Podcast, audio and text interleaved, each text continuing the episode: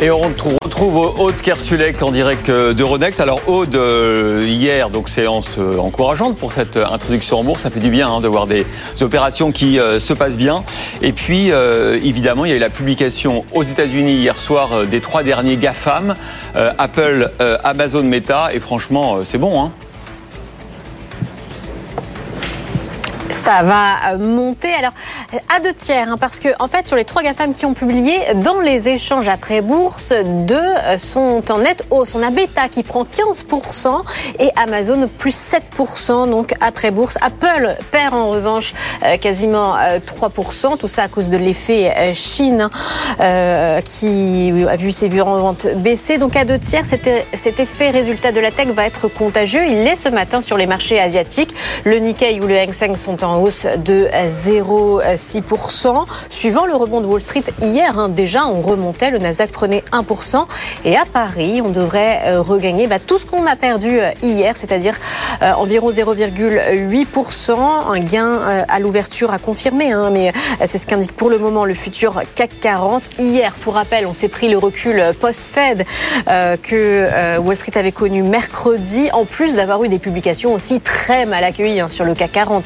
C'était le cas d'Asso de BNP Paribas ou encore de euh, Sanofi. On a eu une journée morose, mais euh, un rebond donc à attendre. Selon les analystes, on est toujours en phase de marché de croissance. Voilà pourquoi euh, quand on se replie, on reprend aussi facilement le jour d'après. Enfin, c'est quand même ce qu'on verra à l'ouverture. Bon, vous le disiez, une semaine riche. On a eu à la fois la prudence de la Réserve fédérale américaine, on a eu donc les bons résultats des GAFAM toute la semaine, et puis au maintenant, on attend évidemment les chiffres de l'emploi américain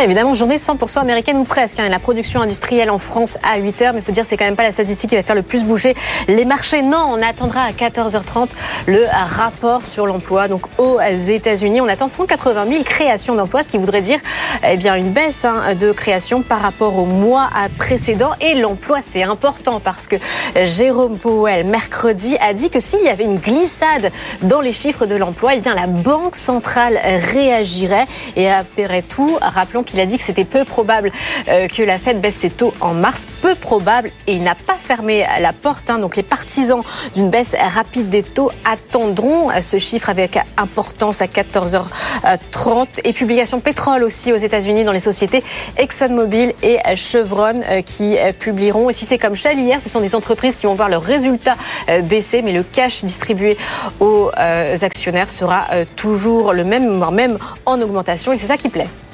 Merci Aude.